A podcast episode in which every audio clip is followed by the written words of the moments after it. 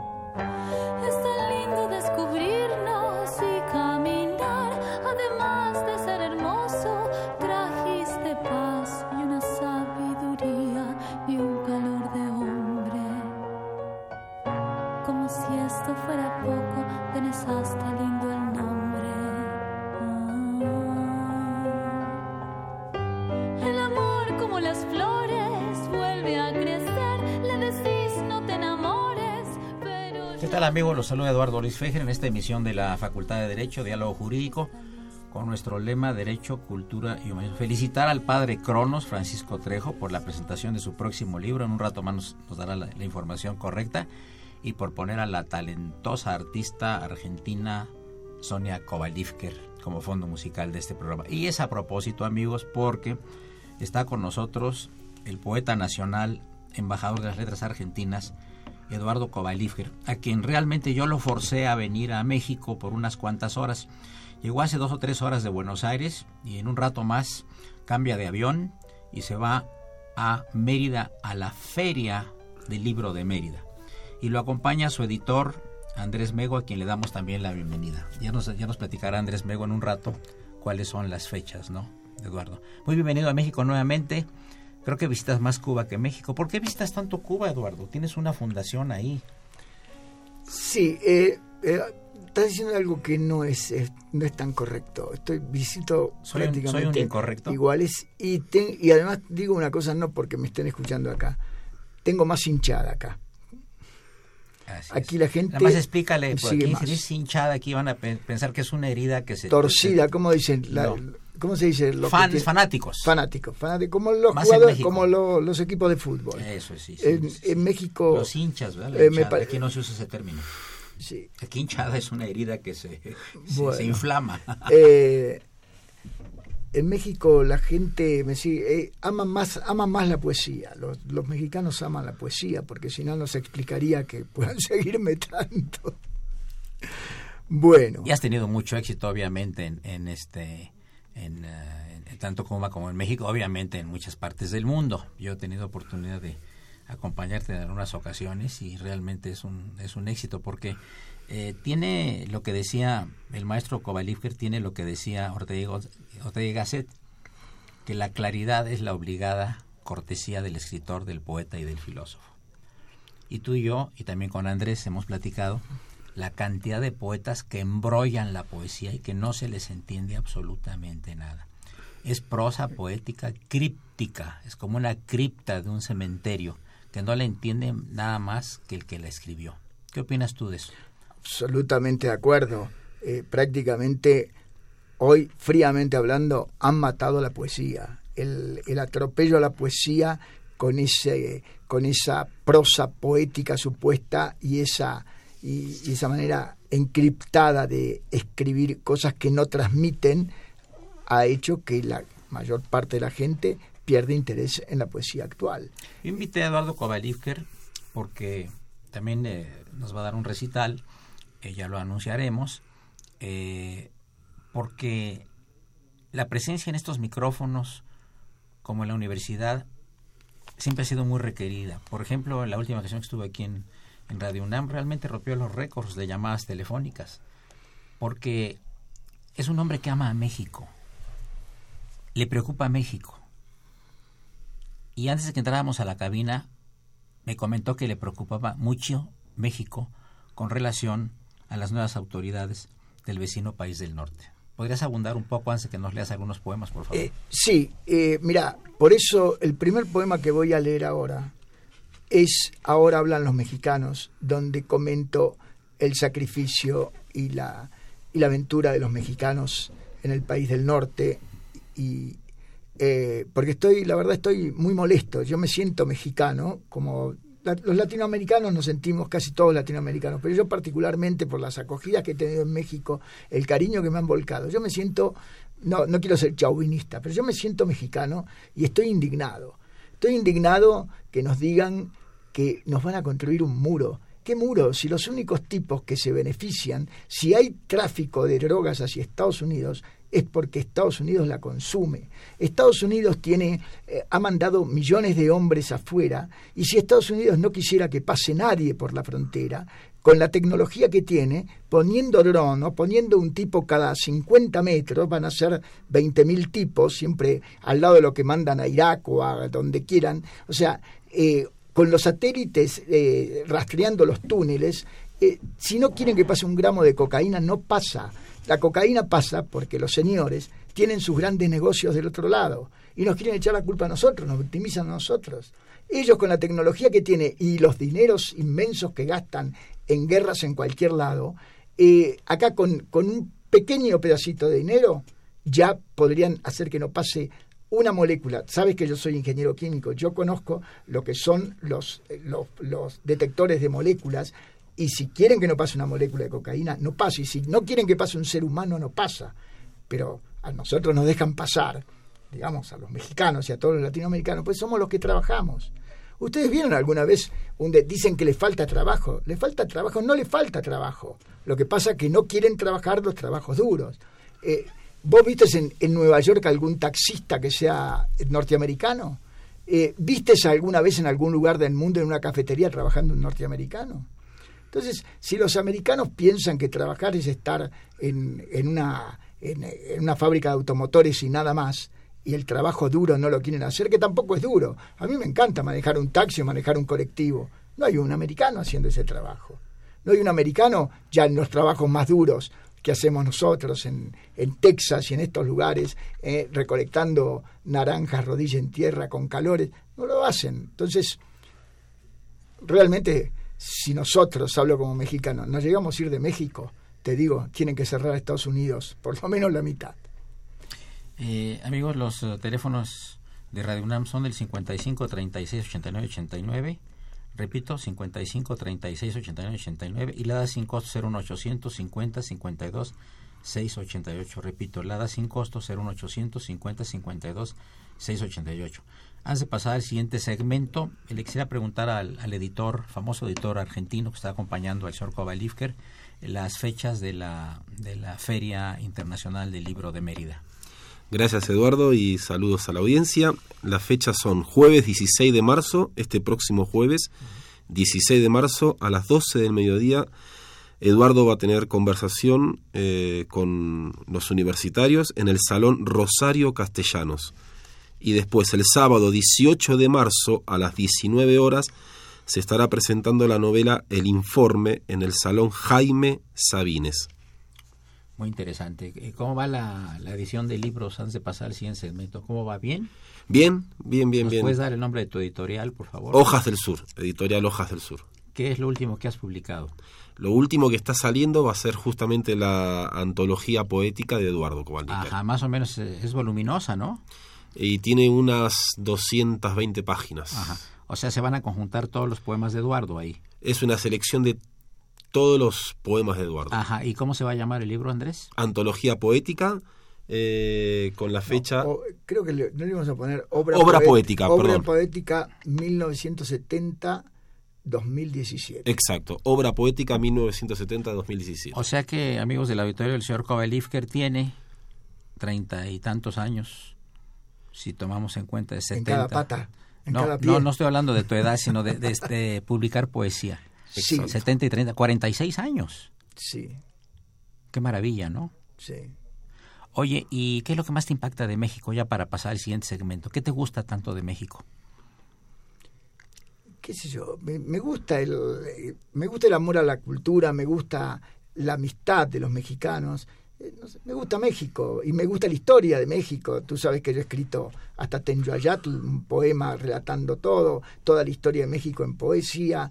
Escrito el informe donde eh, la mitad de la novela sucede en México. Eh, a uno, los amores, uno le vienen, no es que los elige.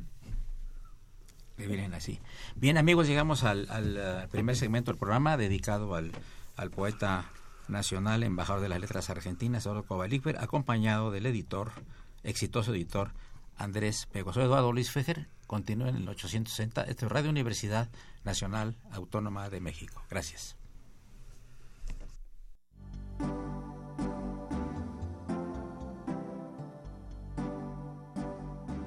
Está usted escuchando Diálogo Jurídico, Derecho, Cultura y Humanismo.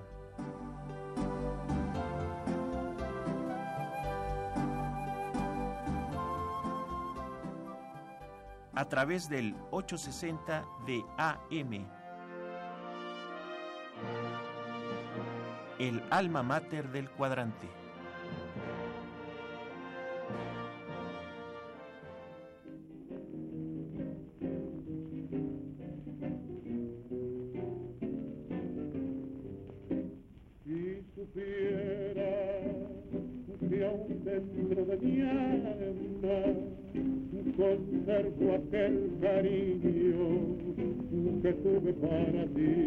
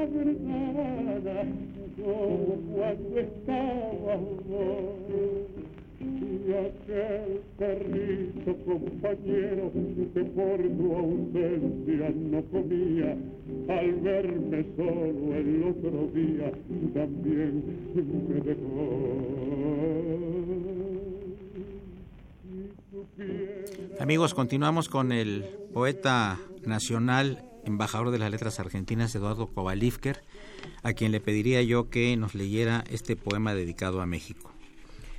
Sí. Eh, voy a leer, eh, luego si quieren les leo los otros, pero el primero es parte de esta indignación que yo siento por el atropello que estamos sufriendo en este momento. Eh, atropello moral, porque realmente nosotros somos gente orgullosa y somos gente digna y nadie nos va a, socavar o a caer porque nos quieren poner un murito o decirnos cosas. Somos mucho más que eso. Pero acá va. Ahora hablan los mexicanos.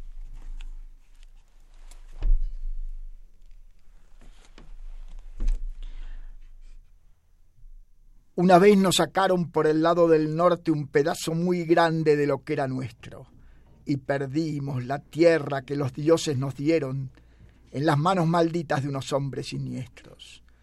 Pero nunca perdimos el amor a esa tierra, y de a poco volvimos a California y Texas, no con sables y balas, no con libros ni letras.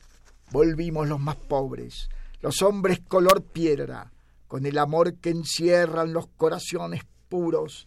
Trabajamos todos, trabajamos duro, cultivamos la tierra, levantamos cosechas y gastamos nuestras manos de miles de maneras con los bolsillos pobres y la esperanza entera. Veinte millones de hermanos de sangre mexicana estamos en la tierra que nunca fue olvidada.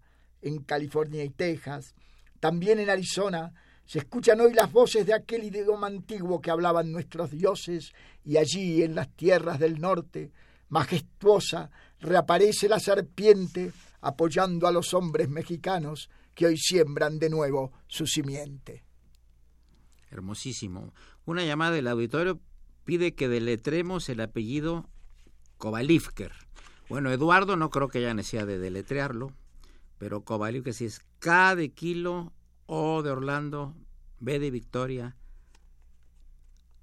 A de Águila, L de Luis, I de inclinarse, B de la Victoria, K de kilo, E, E de Eduardo, R de Raúl. Deben ustedes, amigos del auditorio, buscar ahí en internet todo lo que tiene el maestro Kovalivker, sus poemas, sus uh, premios que ha tenido en el extranjero. Él ha estado prácticamente en todo el mundo, llevando la voz genuina de un argentino, de su talento y su sensibilidad.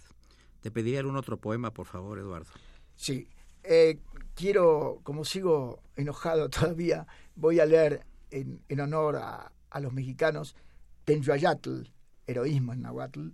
Está dedicado a una persona que muy querida por mí, se llama, acá dice, a Eduardo Fejer, mi amigo mexicano. Muchas gracias. Bueno, Tenyayatl. Esto es más o menos una historia, una pequeña historia de México este, en poesía.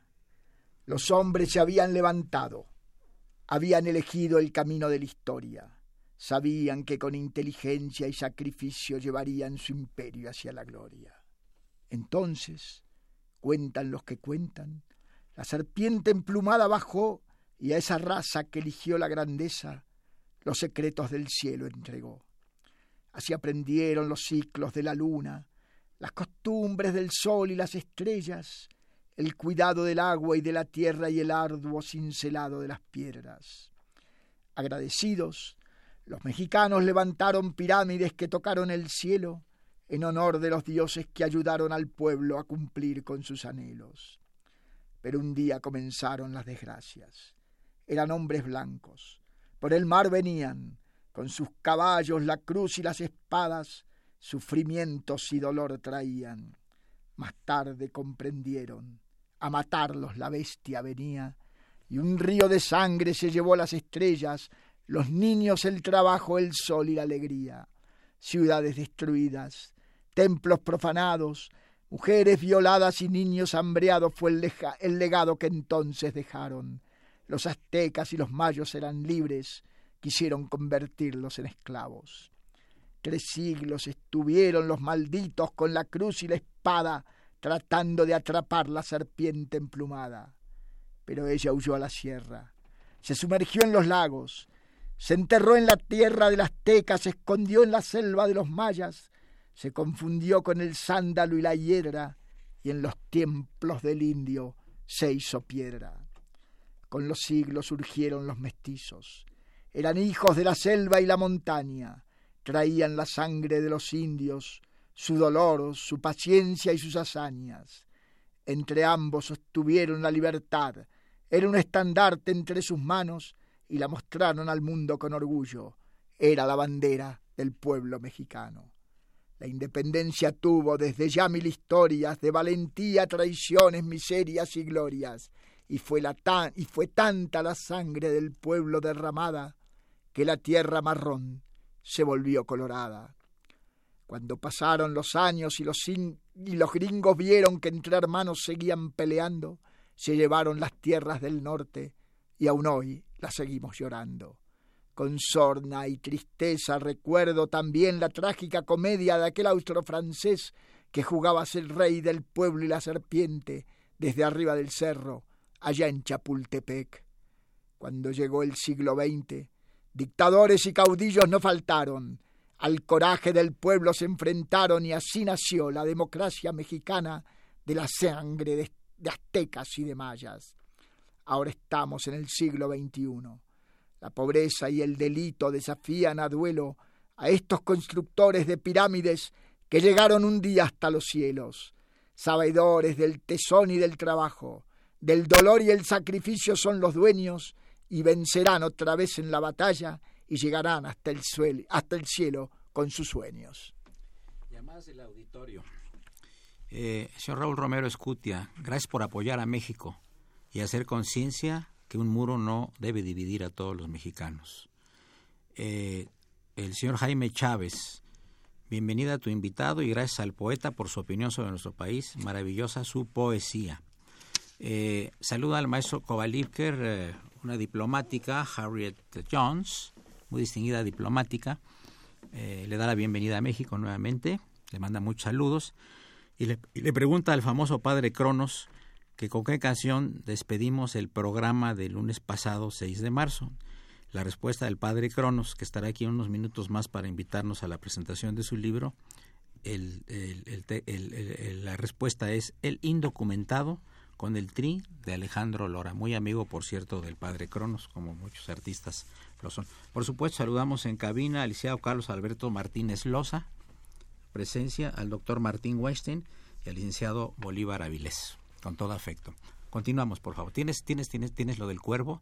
Yo estoy muy nervioso Sí. si no lees el cuervo. Te voy a leer el cuervo, pero voy a Pero al terminar rato. la última de, de protesta y después vamos a pasar al amor y a las, y a las lindas historias. Bienvenidos. El poema que les quiero leer, porque también le tengo mucho cariño, este poema lo hice para México porque el 8 de marzo del 2013, si recuerdas, me invitaste a aquel simposio este, nacional que hizo el UNAM eh, Claro.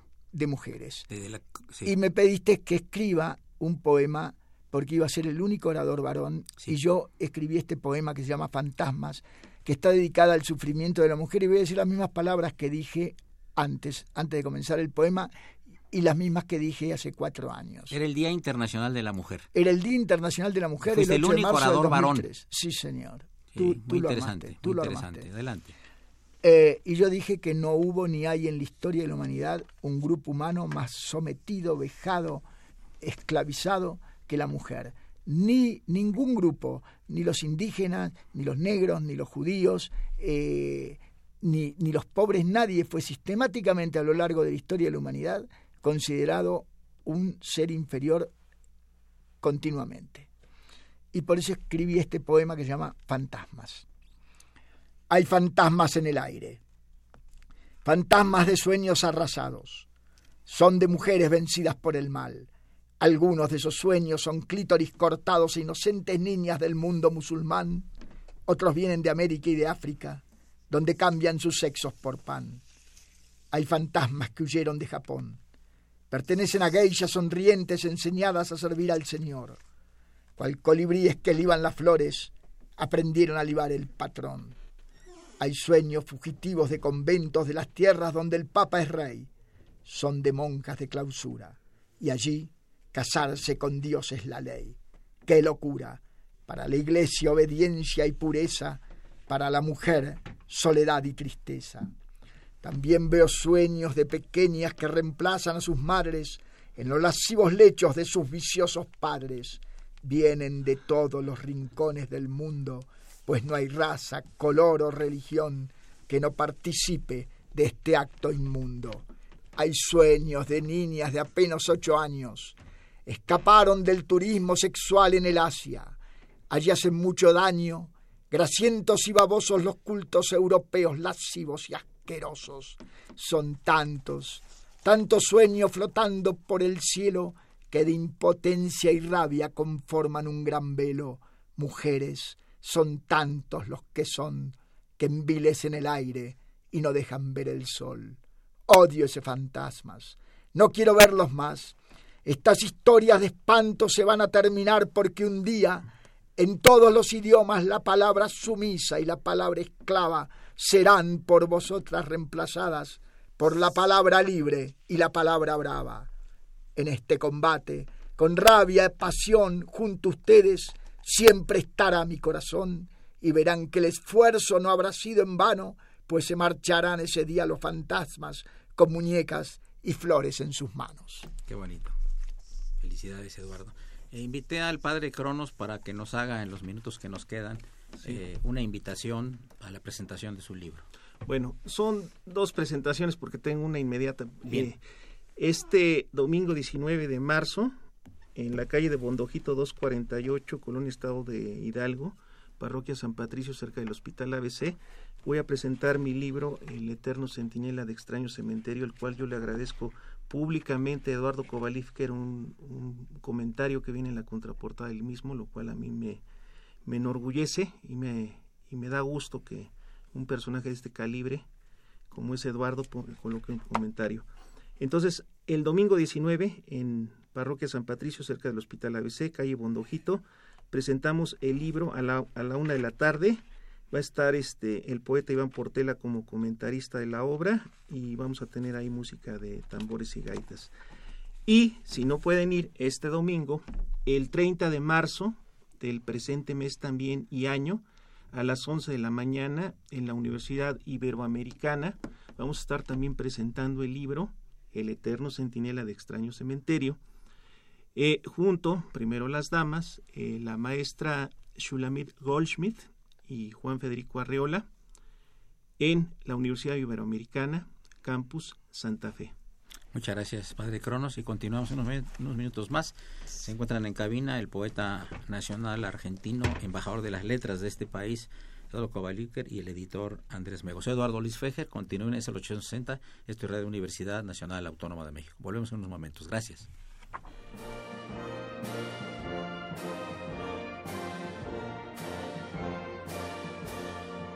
Su opinión es importante. Comuníquese.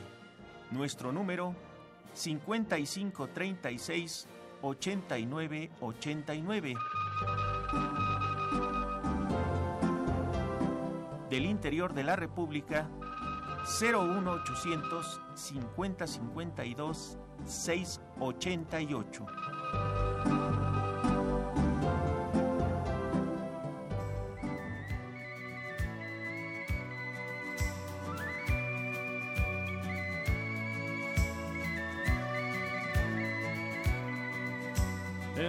In 1803 we sailed out to sea, out from the sweet town of Derry.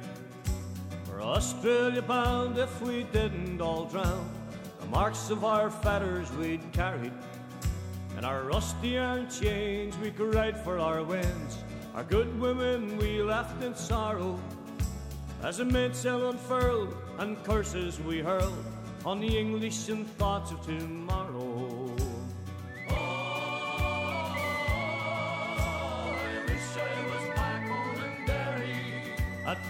Mouth of the foil to goodbye to the soil As down below decks we were lying. Old Dougherty screamed woken out of a dream By a vision of bold Robert dying. The sun burned cruel as they dished out the gruel Dan O'Connor was down with the fever. Sixty rebels today bound for Botany Bay And many will reach the receiver Eduardo de, acuer- de, de acuerdo con tu idea del nuevo libro, que es tu antología o poemas reunidos, me decías que va a ser por temas, ¿verdad? Y esto lo vas a presentar en Buenos Aires en abril o mayo, seguramente, ¿no? Sí, y espero eh, este año mismo ya tenerlo en México y tal vez venga a México a, presen- cuando, a presentarlo dentro de tres, cuatro meses. Correcto, y vienes al programa de radio para que platiquemos también de él. Correcto. Y te contaré lo, lo que hice con el libro. Bien. Dos cosas. Primero, eh, como es una gran cantidad de poemas los que hay, los he dividido no por los libros de donde provienen, que son seis, siete libros de poesía, sino por temática.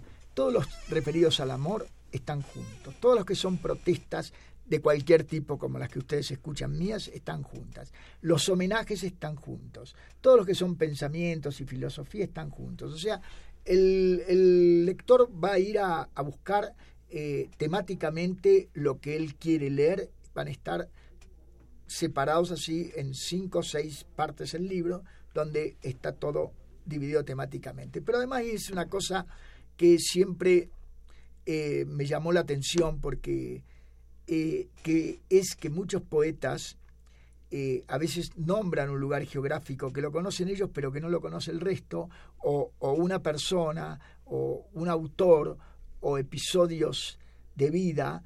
entonces, en los poemas donde hay alguna mención de nombres o geográficas, o lo que sea que yo veo que no es general, que no todo el mundo la conoce, sino que tal vez la conozco yo o la conoce un grupo, he hecho explicaciones antes de comenzar el poema, por qué escribí ese poema y dónde queda el lugar o quién es la persona hacia quien va dirigido Excelente. el poema. Porque va, le va, les va a hacer más fácil la lectura a la gente y, le- y se van a meter más o van a apreciar más o van a odiar más el poema, si ya me comprende. Sí, este Rosario Sánchez, antes de continuar con otro poema de Eduardo, dice, hoy más que nunca necesitamos a gente como el poeta Eduardo Kovalivker para que nos defienda de demagogos como Trump. Voy a leer sus libros como un homenaje a un hermano. Muchas gracias. Por favor, si quieres continuar con la poesía. Correcto. Bueno, eh, ahora voy a leerles el poema, creo que es preferido de Eduardo mío, que se llama Conversación en el Bois de Boulogne. El Bois de Boulogne es el, es el bosque, bois es, es, es este, es bosque en francés, es el bosque más grande de París. Es un hermosísimo bosque. En ese bosque hay cuervos, este, así como en otro lugar hay pajaritos, ahí está lleno de cuervos. Y los cuervos son muy, eh, muy hambrientos, se, se acostumbraron a que la gente les dé de comer y se te ponen al lado y te miran con esos, esos picos que tienen. Y resulta que un día estoy ahí, me senté al lado de uno de los laguitos a escribir un poco. A mí siempre me gusta cuando salgo a pasear, escribir o hacer algunas menciones de algo. Y viene un cuervo y se para en, el, en la banqueta donde yo estoy apoyado, sentado, se para en el respaldo de la banqueta a medio metro mío y da vuelta la cabeza y me mira fijamente. Yo realmente en un principio medio que me atemoricé, porque digo, a ver si este me saca un ojo todavía. Y este, no, el tipo quería que le dé de comer.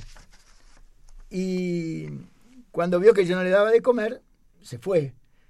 Y entonces me quedó eh, esa imagen de este cuervo mirándome a medio metro durante unos buenos segundos, sentado ahí al lado, y se me ocurrió este poema que se llama Conversación al de Boulogne entre el cuervo del poema de Edgar Allan Poe y Eduardo.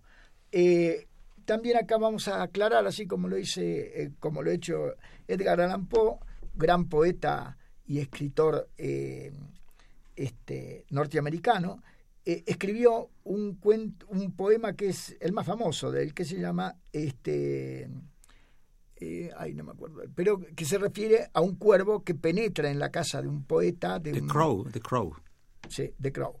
The Crow, el cuervo. Bueno, el cuervo donde el hombre, donde un cuervo entra en la casa de, un supuesto poeta o escritor, de una persona deprimida, de un eh, y no quiere irse. Y el poeta, este, y al final terminan como una conversación de amistad y odio, es un poema maravilloso. Entonces, yo digo que este poema que se sentó, este, este cuervo que se sienta al lado mío, se apoya en la banqueta al lado mío, es el cuervo que estuvo en la casa de Allan Poe. Y así es el poema. Empezó esta historia hace 15 días. Era una mañana de sol y alegría. Yo estaba escribiendo orillas del lago cuando con un cuervo tuve este extraño diálogo. Desde la rama miraba lo que tú escribías. Apura tus tiempos y seguí tratando de escribir poesía, pues te falta mucho, mucho todavía para ser poeta como pretendías. Y Eduardo, ténelo por cierto, ya se van agotando tus días. Cuervo del demonio, yo te doy el pase. Andate con Edgar, que es un buen poeta. Volá por el aire como una saeta a la inmensa calma del salón oscuro donde llora el alma de ese amigo tuyo. Hoy, nuevamente, a orillas del lago, continué, continué con el cuervo el extraño diálogo. Volví ayer de la Nueva Inglaterra. Es muy triste esa tierra donde el sol no existe. Me fui a lo de Edgar, tal cual tú dijiste. Descubrí un secreto. Él no es un hombre.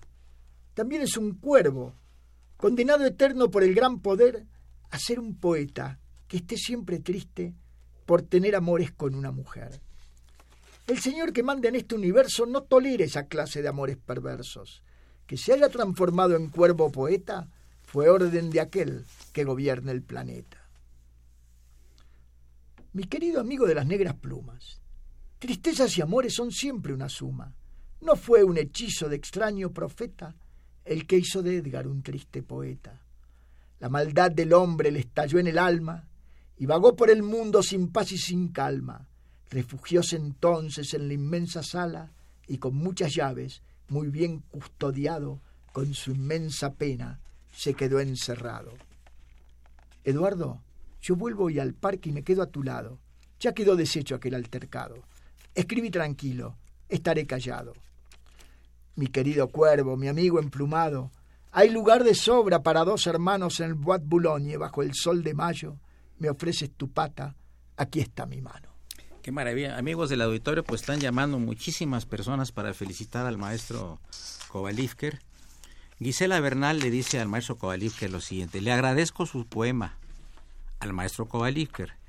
Pero le reitero que las mujeres no necesitamos que un hombre nos defienda. Nos necesitamos vivas, libres y unidas contra el heteropatriarcado. Ahórrese sus poemas. Bien, libertad de expresión.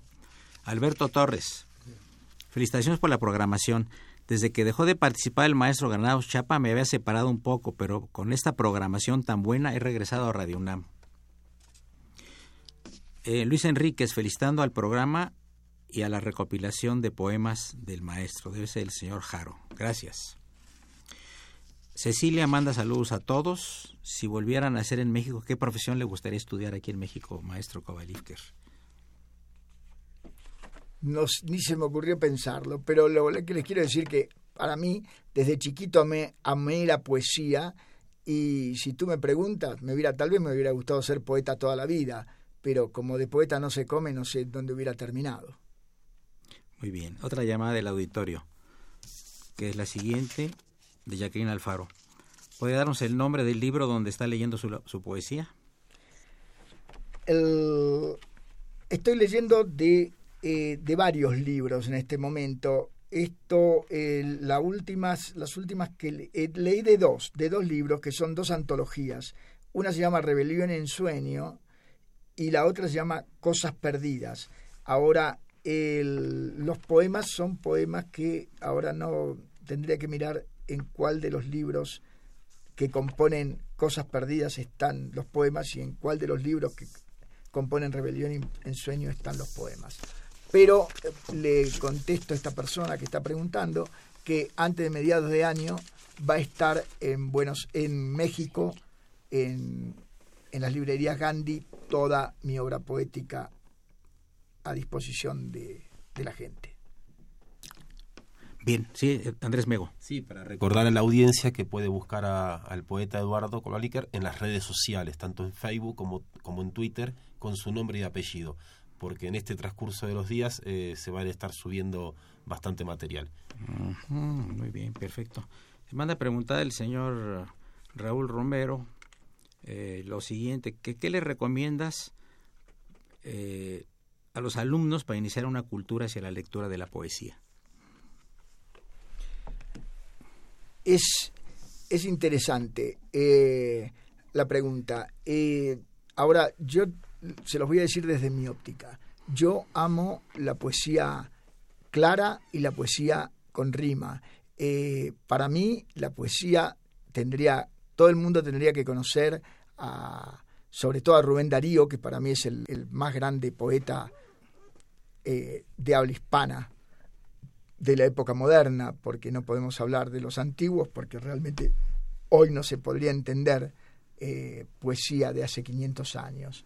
Pero eh, a mí me gustan mucho todos los poetas, digamos, de fines del del siglo XIX, principio del siglo XX y hasta mediados del siglo XX, donde ya el primero el existencialismo y después todos los sismos eh, terminaron transformando la poesía en lo que es hoy. O sea, yo te voy a decir, te voy a nombrar Neruda, por supuesto, eh, Nervo, ya dije, eh, Rubén Darío, eh, Miguel Hernández. ¿Octavio Paz te gusta?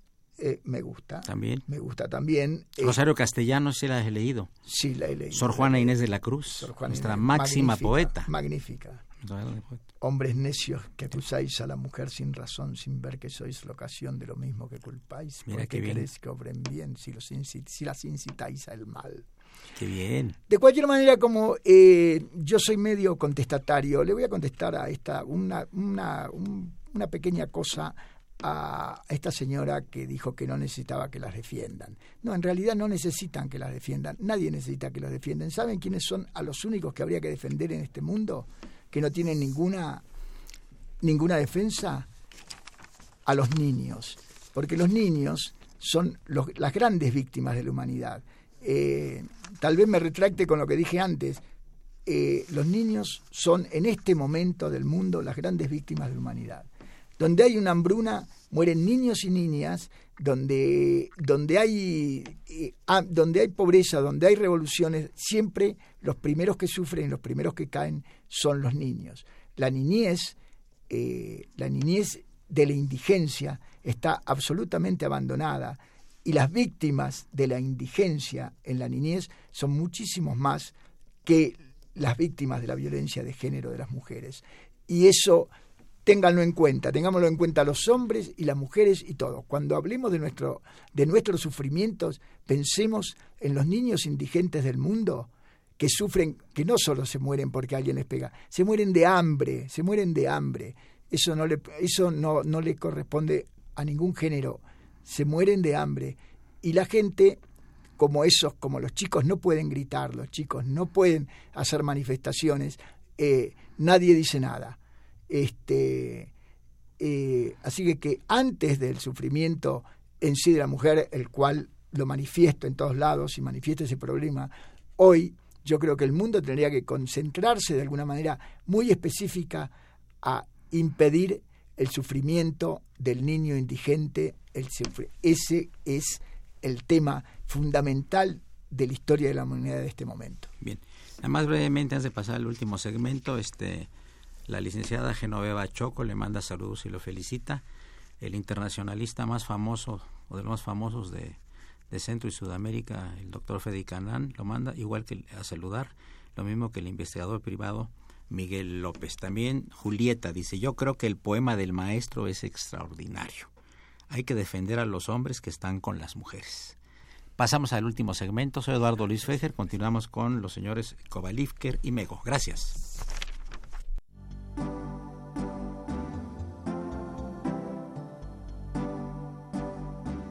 Está usted escuchando Diálogo Jurídico, Derecho, Cultura y Humanismo.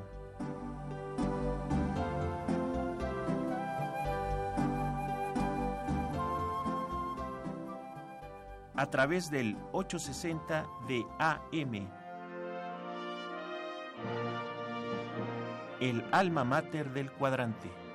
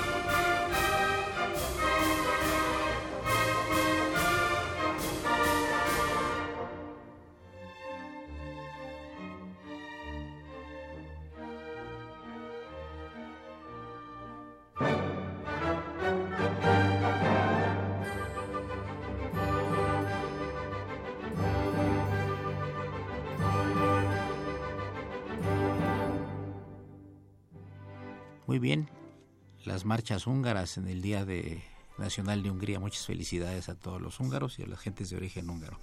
Eduardo Cruz, Iztapalapa. Está muy bueno el programa, maestro Kovalivker. ¿Está usted escuchando? ¿Está usted escuchando? Qué bueno que se defienda a las mujeres a través de la poesía.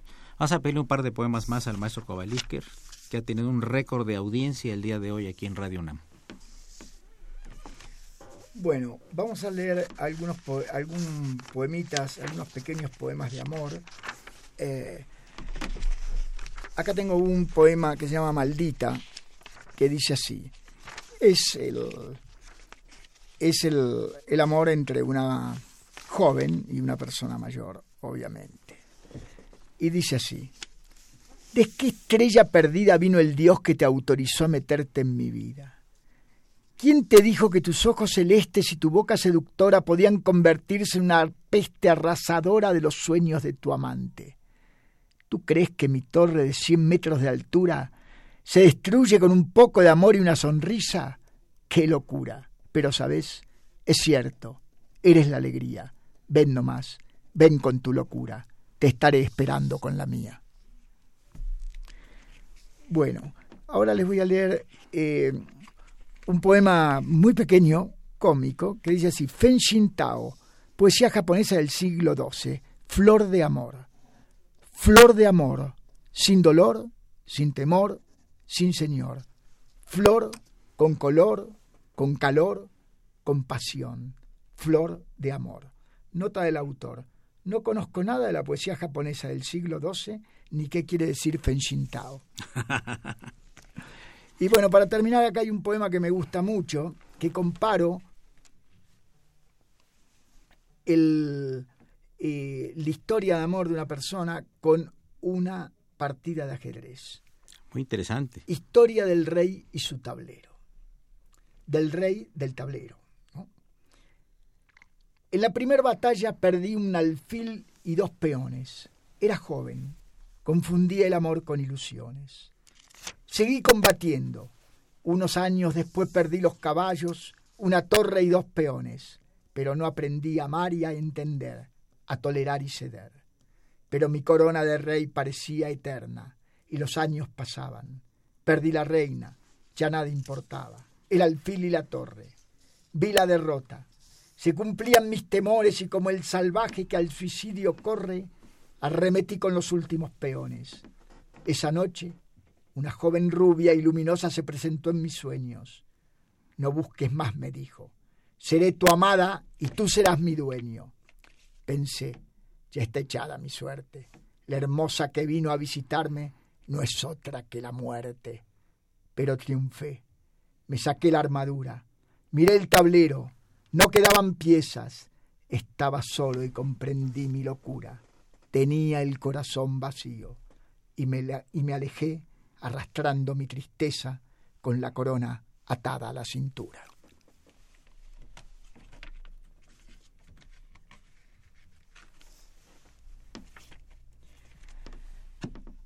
La diosa rutina. Siempre pienso un pequeño comentario que mucha gente eh, no tuvo la dicha de amar ni ser amada. Es muchísima gente. El amor es un regalo que la vida, la naturaleza nos da y que desgraciadamente no todos han tenido la chance de aprovecharlo. Esto se llama así, la diosa rutina. Primero te abandonaron las ilusiones, luego fue el gusto por las cosas sencillas, en algún lado se quedaron las pasiones y más tarde se fue esa alegría que vivía en tu rostro cada día. Los paisajes se hicieron iguales, pues te dio lo mismo el sol la luna, el hielo que el fuego, pobreza o fortuna. A todos tus sentidos los cubrió un gran velo y la diosa rutina te invitó a su cielo de cigarro vino, suciedad y desvelo. Cuando ya para nada servías, pudiste al fin entender el hielo aquel día en que te diste cuenta que tu alma estaba congelada porque nunca tuviste, querida, la chance de estar enamorada. Este fue Eduardo Kovalivker, a quien le reiteramos la más cordial bienvenida a México, igual que Andrés Mego. Fue una operación de don Andrés Ramírez, a quien saludamos con toda estimación. La imagen siempre grata del padre Cronos, don Francisco Trejo, con su próximo libro a presentar este fin de semana y el día 30, ya les iremos avisando. Asistencia de producción Raúl Romero Escuti, el niño de la radio, Bolívar Avilés, el liberador de la cabina, y Carlos Alberto Martínez Los Saludamos nuevamente en cabina al doctor Martín Weinstein. Soy Eduardo Luis Fejer, la mejor de las tardes, no le cambien, es Radio Universidad Nacional Autónoma de México. Gracias.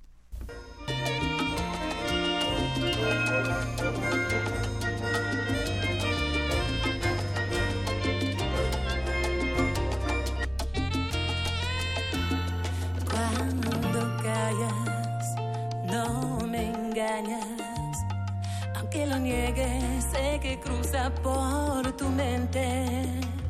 Cuando bajas la mirada, hasta tus gestos me parecen diferentes. Sé que recuerdo de ese antiguo amor. Aún no se va, en tu pecho está porque de noche cuando hacemos el amor, sé que su aroma se despierta en tu colchón.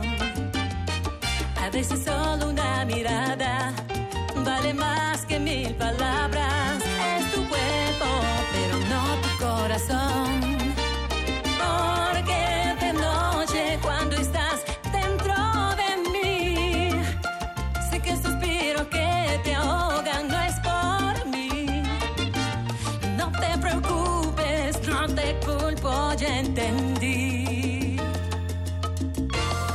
Porque también me pasa a mí, a mí.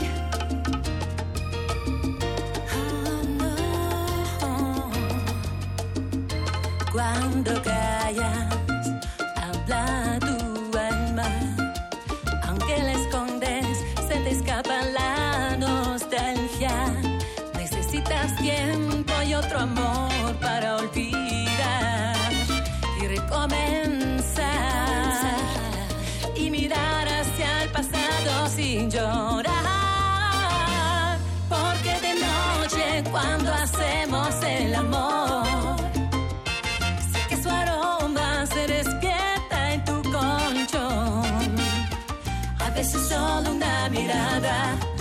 vale más que mil palabras. Es tu cuerpo, pero no tu corazón.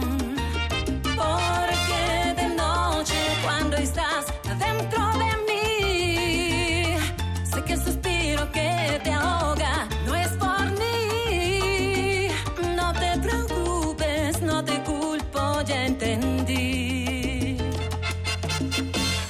Porque también me pasa a mí.